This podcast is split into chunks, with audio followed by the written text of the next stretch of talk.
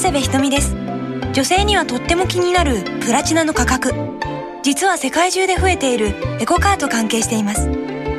聞くと経済って身近なことなんですね。まずは日経を読んでみませんか？日本経済新聞のお申し込みは0120-21-4934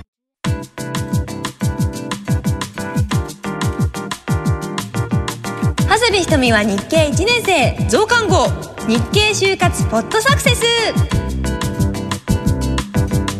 こんにちは長谷部ひとみです。日本経済新聞がお送りするポッドキャスト。長谷部ひとみは日経1年生。増刊号。日経就活ポッドサクセスです。いつもの日経1年生に加えて就職活動中の大学生の皆さんに就職活動のプラスになる情報をお届けするコンテンツです。5回にわたってお届けしていますが今日はその2回目です。スタジオには就職活動ならこの人。日経読み方マスターの日本経済新聞社山野さんにお越しいただきました。よろしくお願いします。山野です。よろしくお願いします。前回は就活の面接の時は企業の立場で考えることといいニュースを選ぶ。日経は全部を読もうとしないということを山野さんから教わりましたがそしてですね日経を読む時は逆三角形というキーワードがありました。なんかとにかく意味深なことが多かったんですけど あのまずはその逆三角形とは何なのか山野さんに聞いていきたいと思います、はい、逆三角形というのは別に体型とかそういうようなことを話してるわけ体型なわけではないですね。ではないですね。はいあのすべてのページを読む必要がないのと同じように、はい、一つ一つの記事すべて、えー、全部最後の最後まで読まなくてもいいかもしれないというそういうお話をちょっとしたいと思います、はい、なぜなら新聞記事は逆三角形のスタイルで書かれてます、はい、あの逆三角形というのは皆さん頭にイメージしていただける通り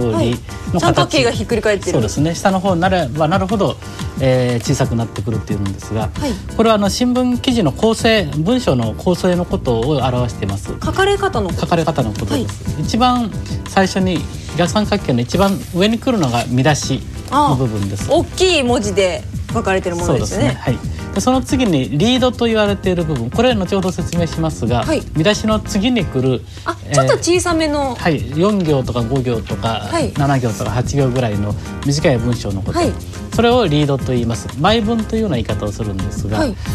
ですから見出しがあってリードがあってそして本文が始まる。これが新聞記事の書かれ方の構成なわけですけれども、はい、逆三角形という形で何を言いたいかと言いますと、はい、この逆三角形下の方になればなるほど重要度合いとしては低くなってくるということなんですね。じゃあほとんどもう見出しとリードに、はい、結構すべてのことが書かれてるってことなんですか、そうですね。新聞記事が読者の方にお伝えしなければいけない大事なことっていうのは、うん、見出しとリードの中にすべて入ってるということなんですね。でもリードが記事もありますよね。えー、1ページの中にリードがある記事が大体1つぐらいなんですが、はい、それ以外の記事の場合は見出しの次にいきなり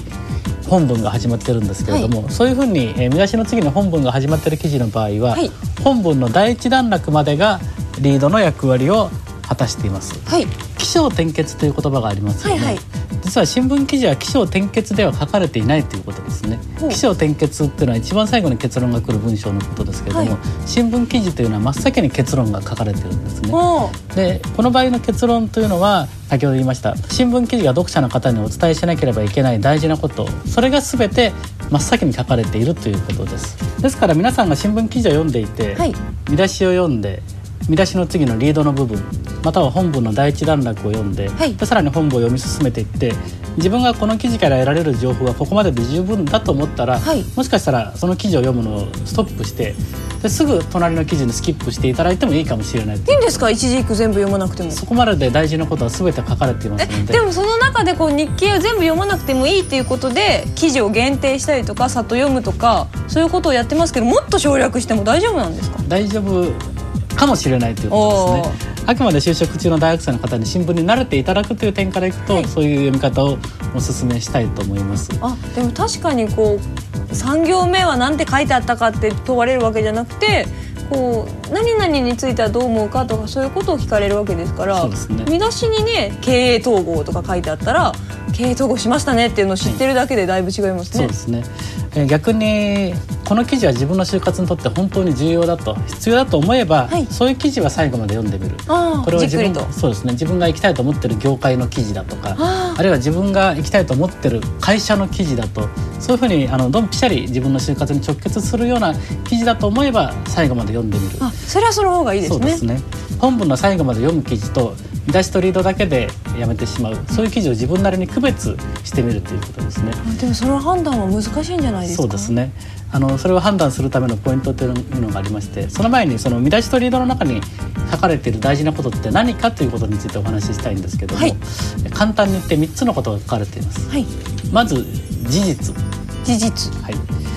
それからその事実の背景にあるもの。背景。あなぜこうなったかっていうことですか？はい、それからこれからどうなっていくのか。あ今後。今後ですね、事実でありその背景にあるもの今後。事実というのはこれこれこういうことがあった、これこれこのような方針が決まった。このような合併が発表されたとか。なぜならばこれはどういうことでね。どういうことがあったからだ。それが背景ですね。その事実の背景にあるもの。そのような事実はなぜ決まったのか。なぜ起こったのか。事実が起こった背景には理由にはどんなことがあるのか、はい。それがその次に来る背景ですね。はでじゃあこれからどのようなことが起こるのか、はい。どのようなことに話が進んでいくのか事実であり背景であり今後。新聞記者というのは簡単に言うと読者の方がこの3つに1秒でも早くたどり着けるように書けというように徹底的に文章を訓練させられるそうなんですか。はい、だから新聞記事は本文の最後の最後まで読まないと結論がみ、えー読めないってことはありえないんですね、はい。真っ先に結論があるということです。でも新聞記事って結構長いものもありますよね一つの記事が。はい。それも結局は事実と背景と今後で成り立ってるんですそうですね。本文は後の方にななればなるほど補足説明になってきます。それが逆三角。そうです。その業界で働いてる人にとっては本文の最後まできっちり読んであの情報を得ておかなければいけないかもしれませんけれども、今就活中の企業研究中業界研究中の大学生の方にとっては本当に本文の最後の最後のまである補足説明そこまで読まなければいけない記事がどれだけあるかというとむしろそれほど多くないんじゃないかといううんような気がいたします。なん。かそう言われるとちょっと心強いですね。そうですね、はい。で先ほど長谷部さんちらっとおっしゃいました。あの自分はこの記事から得られる情報はここまでで十分だとどこで判断するかということなんですが、はい。それは背景です。背景？漠然とでもこのようなことが起こっているのはこのようなことが理由な理由にあるのだ。この業界では今こんなことが起こっていてそれはなぜなんだろうということが漠然とでも頭に残れば、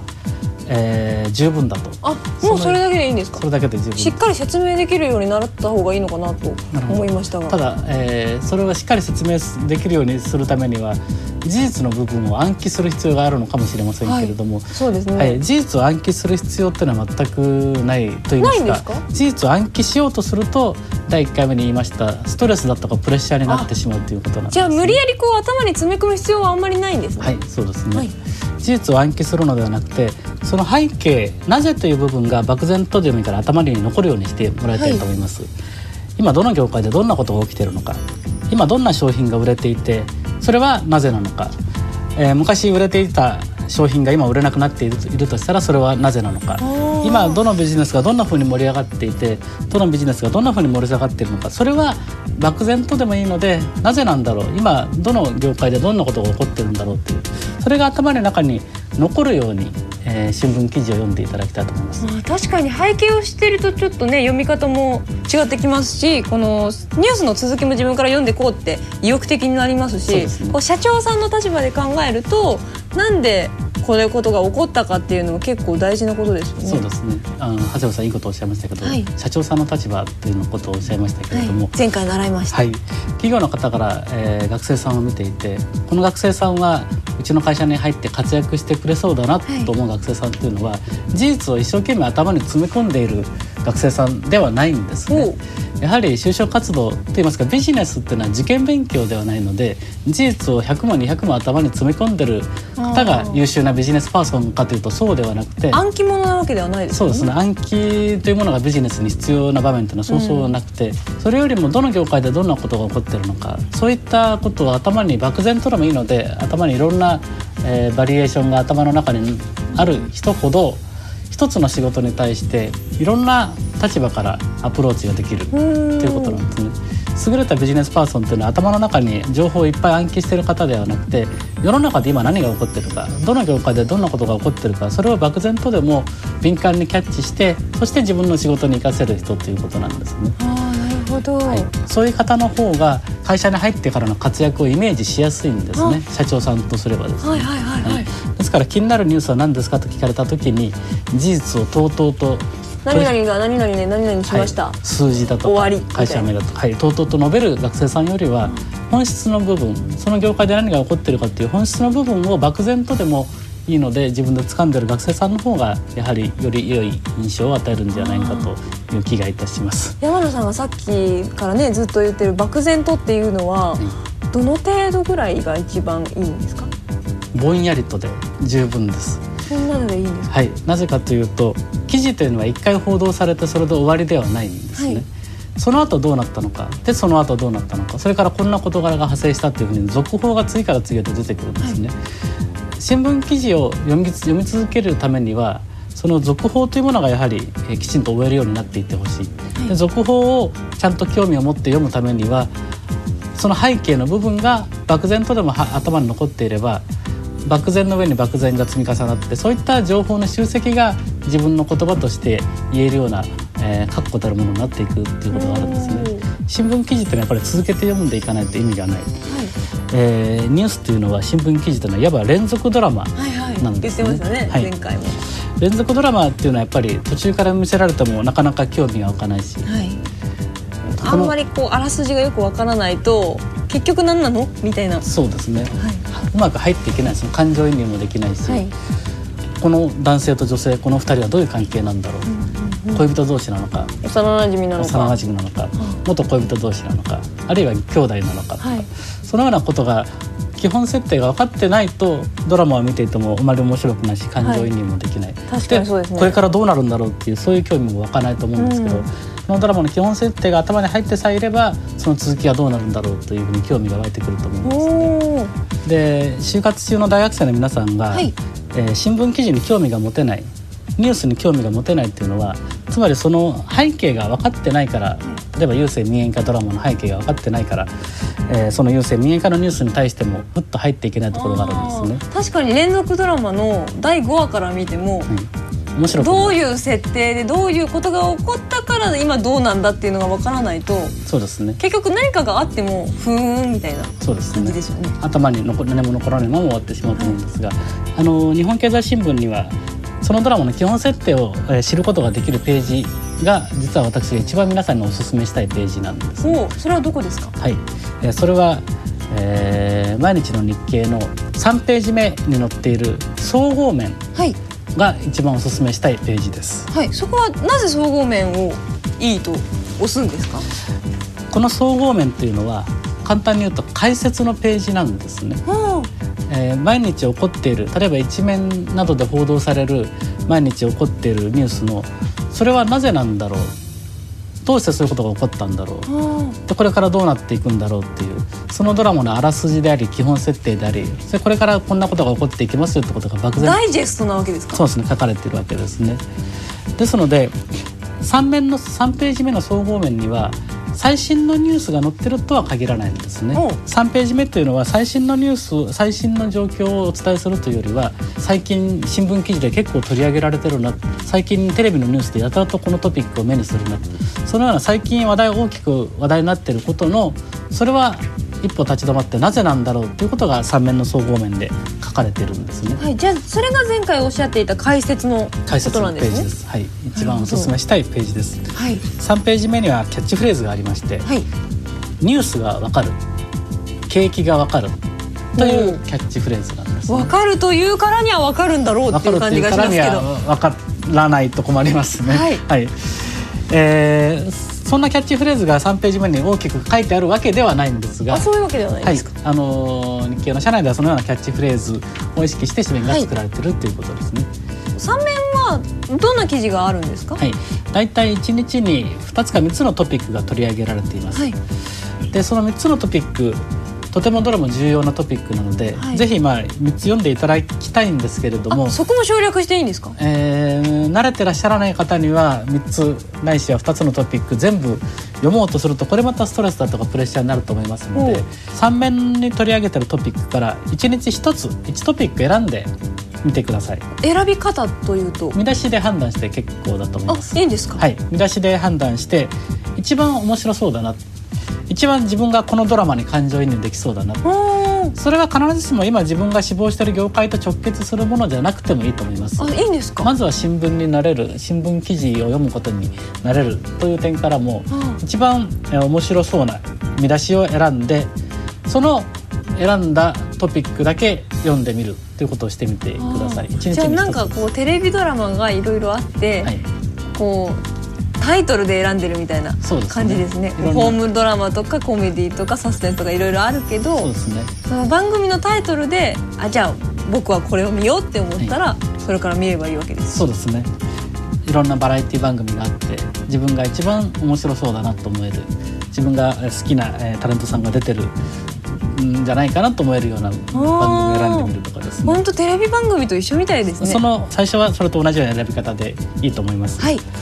で選んだトピックについてその後気をつけてもらいたいのは選んだトピックについて必ず続報が出てくるということですね。翌日出てくるかもしれないし3日後に出てくるかもしれませんが、うん。その続報が出てきた時にその続報の面白さがまるで違うということに多分気づくと思います。おうで3つのトピックのうちどれか1つ選んでいただきたいんですが、はい。今日はもう疲れてから早く寝たいとか、えー今日はもう3つのうち読んでる時間がなさそうだとか。あもう大変で大変で仕方がないみたいな、3つのトピックどれもつまんなさそうだと どれにも感情移入できないやというような時がもしあったとしたら、はい。3面総合面の左下か右下にある今日の言葉だけでも読んでみていただきたいと思います。今日の言葉。今日の言葉で取り上げている言葉っていうのは皆さんがこれから必ずいろんなニュースの中で目にする言葉です。おう。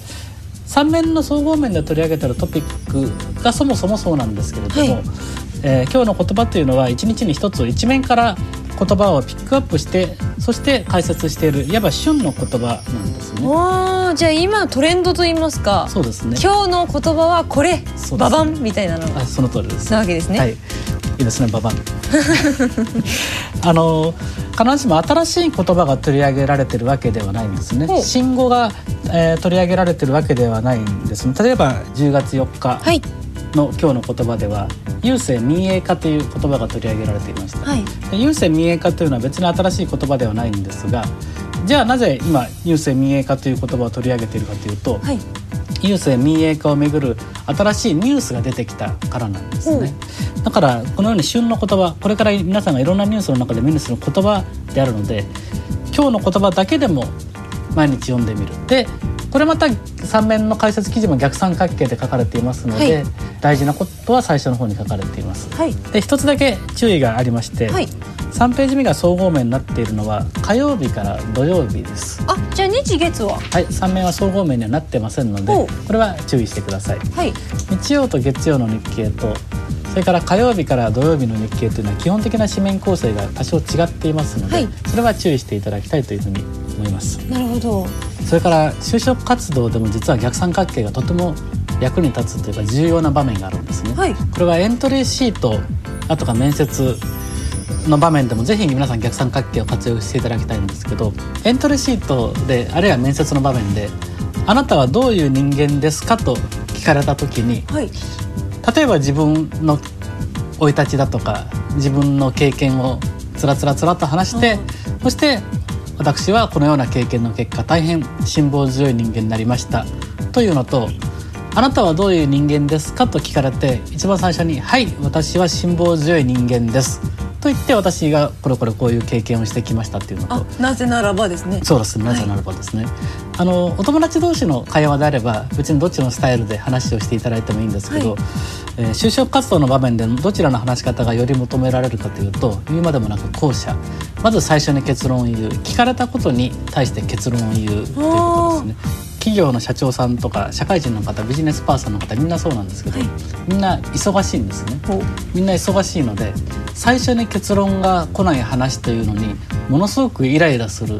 そういう習性を持った動物なんですね。社会人というのはですね。はい、私も職場で後輩に言ってますし、私も職場で上司から言われてるんですけど、じゃあ結局何が言いたいのって思われたらちょっと。まずいですね。これはあのやはりあの就職活動の面接だとかエントリーシートの場面できちんとそういった話し方ができていれば会社に入ってからの活躍がイメージしやすいというのがあるんですね、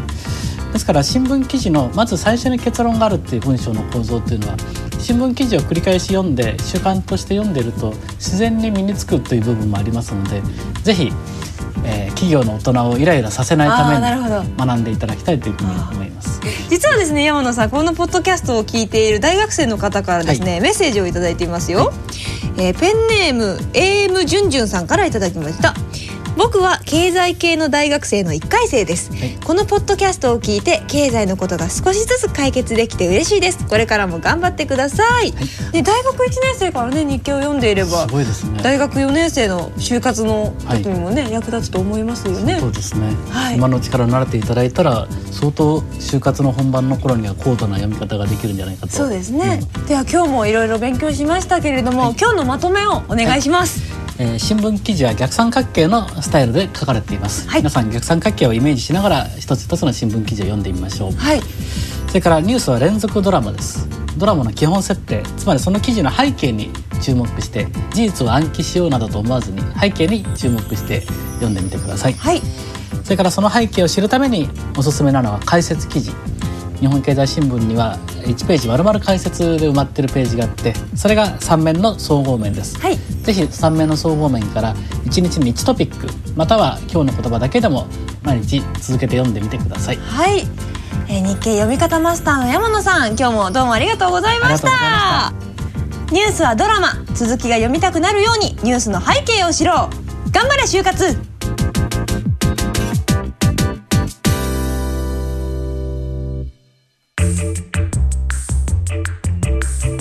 ここで日本経済新聞社からのお知らせです。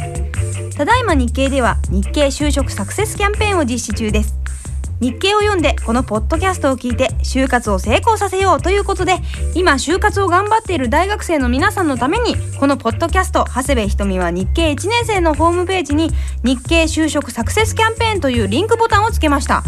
このリンクボタンから日経を3ヶ月以上お申し込みの方には通常の日経就職サクセスパックに加えてなんと日経1年生限定長谷部ひとみのサイン入りクリアファイルをセットでプレゼントします。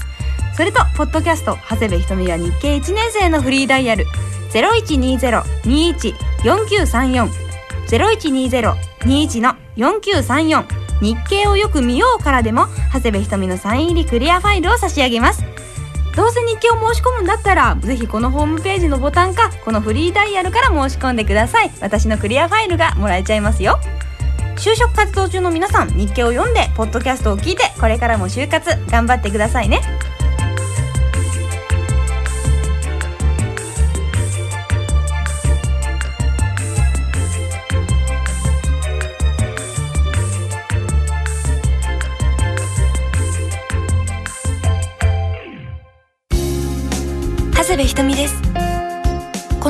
私少し成長したかなと思うことがありました。日本経済新聞は読み続けているんですが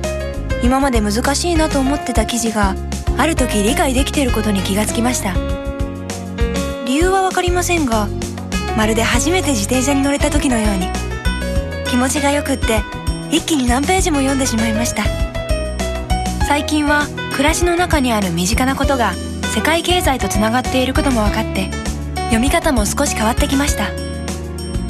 やっぱり続けることが大事なんですね。皆さんもぜひ読み続けてみませんか？目指す自分になっていく。日本経済新聞。日本経済新聞定期購読のお申し込みは0120-21-4934 0120-21-4934